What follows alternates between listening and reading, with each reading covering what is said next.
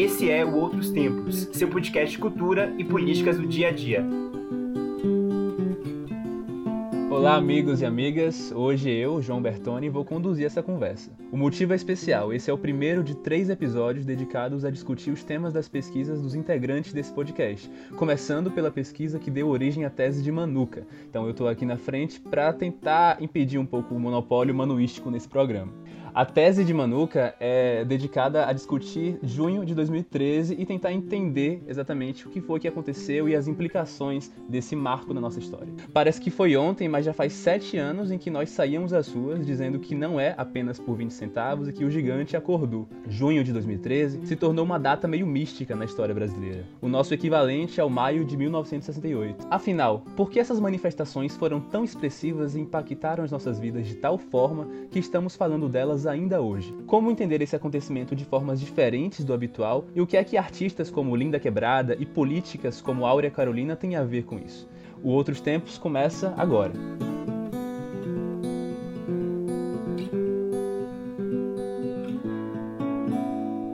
Manuca, você, que é um ativista político, acho que com certeza estava nas manifestações de 2013, marcou presença no Facebook e foi. Qual era o cartaz que você estava segurando? Amigo, esse é um passado que às vezes eu penso se eu devo agir que nem Luciano Huck e apagar as minhas fotos nas redes sociais, porque, né, às vezes falar que você estava na rua de 2013 pega mal. Mas eu fui ativista, sou ativista, estive na rua de fato de 2013 sem cartaz nenhum, não tinha cartaz, não pedia educação e saúde padrão Copa, nada disso. Eu estava lá já observador do movimento, e aí um dia que eu vi o pessoal chegando Dilma, eu saí da rua. Foi isso que aconteceu. E depois fui pesquisar em 2013. Você veja que as coisas, elas mudam, né? Você tá vendo o que, João? Quando rolou na gloriosa cidade de Feira de Santana, eu estava no cursinho para vestibular, eu tava meio de bobeira, apareceram alguns amigos meus na porta, me chamando, eu falei, beleza, eu vou. E aí eu fui, é, eu tive que improvisar um cartaz ali na hora, não sabia muito bem o que, o que escrever, aí eu falei, o SUS, né? Todo mundo gosta do SUS. Aí eu falei, protejam o SUS. E aí eu fui às ruas com os meus amigos, tava todo mundo protestando pelo que queria, né? Tinha uns amigos meus protestando protestando pelo preço do PlayStation 4, então era isso. Reivindicações justas. Sim. Quando a gente fala de junho de 2013, tem algumas inter interpretações que ficaram mais fortes, né? Ficaram mais cristalizadas. E quando a gente tenta entender o que aconteceu naquele mês muito louco, a gente tem algumas explicações mais consagradas, como a crise da representação política, né? As pessoas estavam insatisfeitas com o sistema de representatividade política que já não se conectava com elas da mesma forma, ou com a crise econômica que se desenhava e começava a prejudicar a, os filhos de uma classe que tinha ascendido durante os primeiros anos da, da década de 2000. Um contexto mundial também de muitas manifestações diferentes, né? A Primavera Árabe, Occupy Wall Street e os movimentos que acabaram fundando o Partido Podemos na Espanha, manifestações que tinham a ver com o uso da tecnologia e também uma discussão que acho que se implica um pouco mais no seu trabalho, Manuca, que é a discussão sobre identidades, né?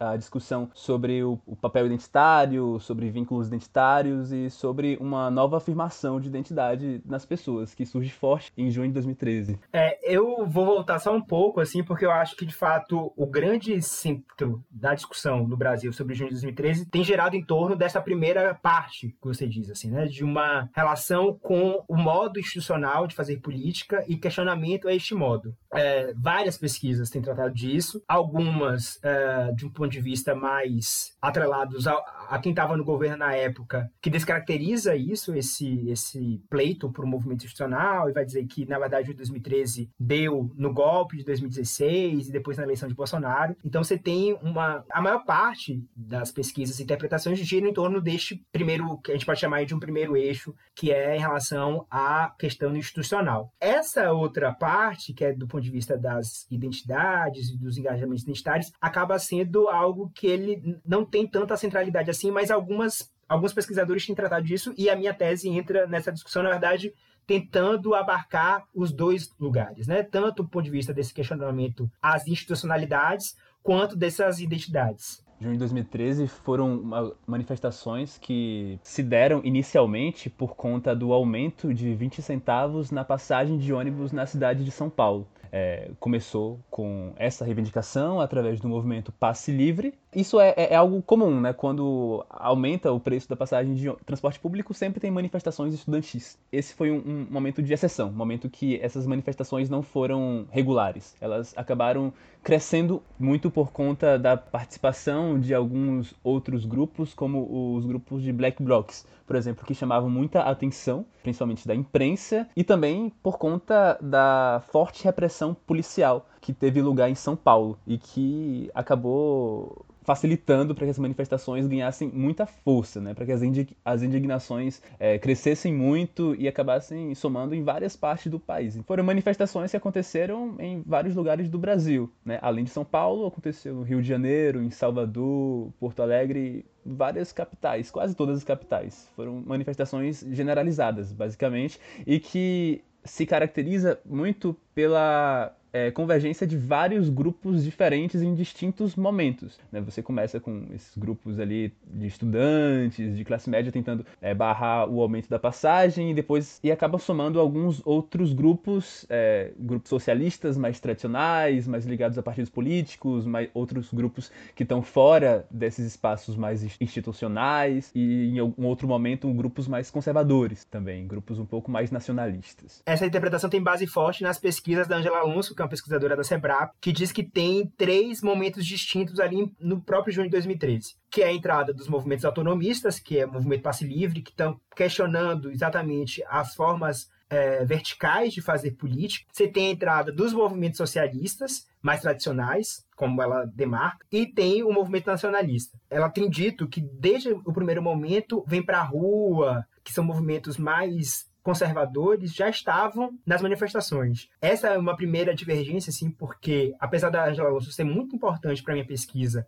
nem no primeiro momento não é assim também nos vários lugares do país, como você diz, porque cada cidade dessa que você citou tinha pautas específicas. Se a gente vai para o Rio de Janeiro, a discussão lá sobre a aldeia Maracanã no Rio, que era a aldeia né, em torno do estádio do Maracanã, que foi ameaçada de remoção por conta das obras da Copa, das confederações, depois Copa do Mundo, é uma pauta que é do Rio. Né? E é muito importante para as manifestações de julho de 2013 no Rio. Então, às vezes, eu acho que a gente tem que ter uma visão mais ampliada do, do que foram as manifestações, e às vezes a, a gente não dá conta disso. Assim, né? E a minha tese entra como uma disputa para pensar o que foi julho de 2013. É, você disse que você faz uma disputa das interpretações é, mais correntes de junho de 2013 mas acho que a, a parte teórica da coisa é, é, muito importante também, né? Porque a, a, sua tese ela não vai olhar apenas o que aconteceu nas ruas exatamente, não vai olhar apenas os cartazes que as pessoas seguravam, né? Mas várias outras formas de a gente interpretar ali o que estava acontecendo e o que é estava se construindo. Você usa conceitos como fluxos audiovisuais, acontecimento, entorno técnico-comunicativo e afetos. O que é que são cada um desses conceitos?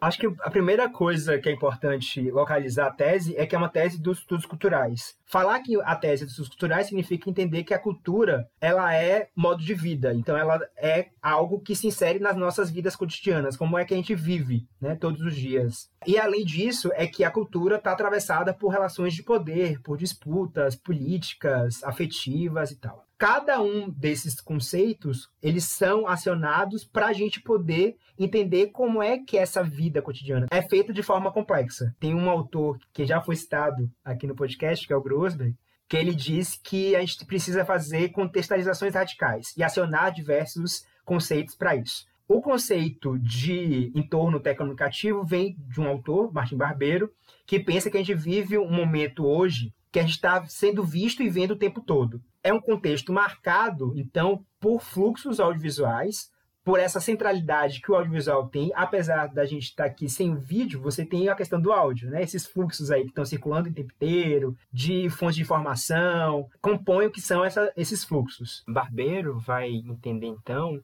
que o entorno tecnocomunicativo ele é caracterizado por uma compreensão do tempo e do espaço e por fluxos de imagem e de informação. Então, os fluxos audiovisuais estão aí sendo considerados como elementos que atravessam e conformam esse entorno tecnocomunicativo em que a gente está inserido. Eu vou compreender, então, os fluxos audiovisuais como formas culturais. Além disso, tem o conceito dos afetos, que a gente já citou no episódio anterior, de fake news, em que afeto é engajamento identitário Só pegando um exemplo rápido, se a gente pensa junho de 2013, a mídia ninja aparece como um produto que salta os nossos olhos. Né? Então, como é que você tem ali um lugar do fluxo audiovisual articulando a própria manifestação? Seria isso. O Mídia Ninja é um elemento interessante né, dessa briga toda, desse caldeirão do, de junho de 2013, porque ele aparece meio que brigando aí com a imprensa tradicional, né? Uma, uma, uma forma diferente ali, uma forma meio que alternativa de você consumir notícia, de você produzir notícia, né, principalmente, e de você viver a notícia, né, viver o que, saber o que está acontecendo ali naquele momento. É interessante isso porque é uma outra forma de você contar as histórias que estão acontecendo, mas ao mesmo tempo tem um apego à instituição do, do, jornalismo, né? Eu acho que isso que o Media Ninja e outras plataformas é, meio que deixaram ver assim em junho, junho de 2013, além de formas diferentes e um pouco mais coletivas de fabricação de, de notícia a mídia ninja ganha muita importância por isso que você diz, assim, né? Ela tá ali no eixo do manifestante, no eixo do olhar do manifestante. Então, aquela visão distanciada que o jornalismo comercial tinha em relação às manifestações, a mídia ninja, ela subverte isso, apesar de manter uma relação com esse essa visão institucional do jornalismo. A mídia ninja afirma fazer jornalismo.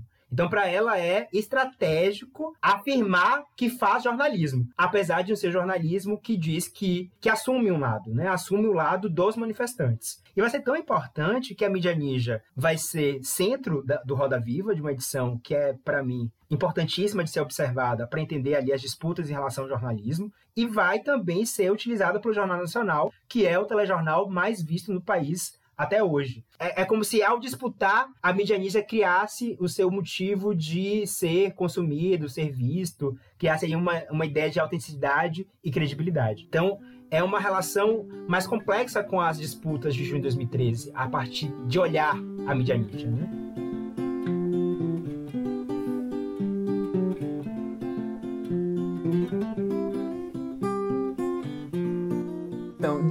Junho de 2013 para cá aconteceu muita coisa, né? O junho de 2013 nos legou o Media Ninja, que apesar de alguns problemas é uma das coisas boas, né? Uma das coisas diferentes que teve de lá para cá. E também teve muita coisa ruim, né? O Brasil tem enfrentado várias crises seguidas depois de junho de 2013, então muita gente olha para junho de 2013 com olhos muito negativos, né? Como se fosse a causa do nosso mal, assim. Eu, por exemplo, sempre que uma coisa acontece de negativo na minha vida, eu culpo junho de 2013. Mas só que não teve só coisas ruins, né? Não foi só impeachment e Lava Jato e Bolsonaro. Teve coisas boas também é, essa interpretação não é só você que acha que junho de 2013 acabou com a sua vida. Tem várias correntes políticas, eu acho que várias correntes ligadas, por exemplo, ao PT, que culpam junho de 2013 por, por tudo que veio depois, né? Uma relação de causa e consequência. Enquanto eu acho que há disputas em relação a junho de 2013, tanto do ponto de vista institucional, então se a gente olha para o movimento Brasil Livre, o MBL, o golpe contra Dilma, foram reações às transformações que estavam ali colocadas em junho de 2013 2013 como um questionamento ao establishment político, por exemplo. Uma outra coisa que eu acho que é importante da gente olhar para 2013 em relação às transformações é sobre a presença de corpos de minorias. E quando eu falo presença, é porque eu não nego que a gente já tinha uma visibilidade dessas minorias políticas, e quando eu estou falando de minorias, eu estou falando de mulheres, LGBTs e negros, mas que há uma mudança de posicionamento. Eles querem estar presentes na cena pública de uma outra maneira. Acho que a partir daí a gente pensa em como essas pessoas de minorias, né, LGBTs, mulheres negras, tudo mais, elas têm se empenhado em ocupar a política institucional. Junho de 2013 ajuda a gente a pensar a política para além da política institucional, né, para outras formas de fazer política, mas também uma entrada de, diferente na política institucional. Né?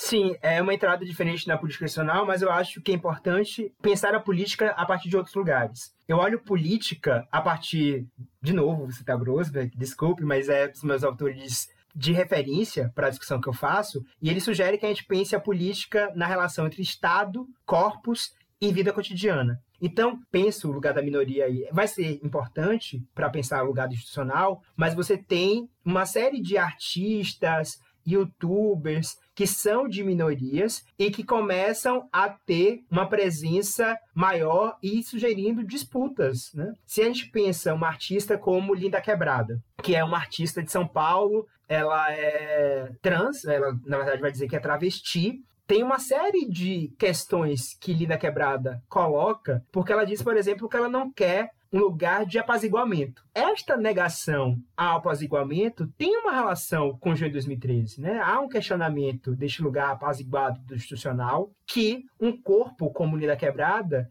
vai sugerir um outro lugar. Se a gente compara Linda Quebrada com outros corpos de minorias em outros tempos históricos, como alguns artistas que apareciam na ditadura militar, este lugar do apaziguamento na ditadura militar era até uma questão de sobrevivência. Acho que algum tempo atrás você tinha muito a noção de que você precisa se definir para garantir a sua existência, né? Porque se você não, não se definir, não deixar bem estabelecido quem você é, no, em alguns conceitos mais é, fechados, as pessoas elas vão encaixar você numa norma, né? mas acho que hoje existe uma reivindicação mais plural, né? Uma reivindicação de uma identidade mais ampla e, e, e menos fixa, né? Uma identidade seja mais permeável a várias, vários predicados diferentes.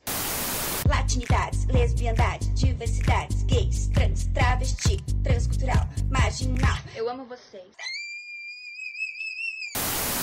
Linda Quebrada, que é a artista que eu acabei de citar, ela vai disputar essa ideia de uma identidade que seja estável, né? Ela está dizendo, olha, eu estou aqui, na verdade, inclusive, recusando um lugar de representação. Mas tem uma, um movimento de certa essencialização das identidades que eu acho que não é o que Junho 2013 vai oferecer enquanto potência, mas essa é uma interpretação que eu faço a partir de junho de 2013. Porque, para mim, o que está ali colocado é que a grande força política desses corpos de minorias se dá pela aliança dos engajamentos desses corpos e não por eles fechados em suas essências. Mas isso não está exatamente dado pelos movimentos que estão na rua, mas pela interpretação que eu faço, sabe? Minha interpretação é que há alguns movimentos que estão essencializando. Ah, é importante dizer que negro é aquele que tem a pele escura, por exemplo. E isso não é o que estava ali na potência de junho de 2013, que está sugerindo, na verdade, as alianças em torno desses corpos que foram para a rua. Então, que sugerindo, olha, a gente tem aí uma possibilidade de aliar esses engajamentos e fazer transformações e disputar politicamente. E acho que um dos símbolos mais fortes e mais expressivos dessa junção de várias identidades e de várias potências é, diferentes é o corpo da Marielle Franco, né, que é eleita depois de 2013, que marca, né, por conta do, do seu assassinato, né, marca muito fortemente a política brasileira e que tem ali como, como, como herança o nascimento de, de, do que se chama de semente de Marielle, né? De, são candidaturas é, recorde de pessoas negras, de mulheres negras, de mulheres periféricas e vinculadas a movimentos sociais. Executada sangue frio, Executada não mais sangue de repente, não mais que de repente, foram quatro tiros gente, sua mente. Gente, parem de matar a gente. Parem de matar a gente. Esse assunto é urgente, Marielle. Esse assunto é urgente, Marielle.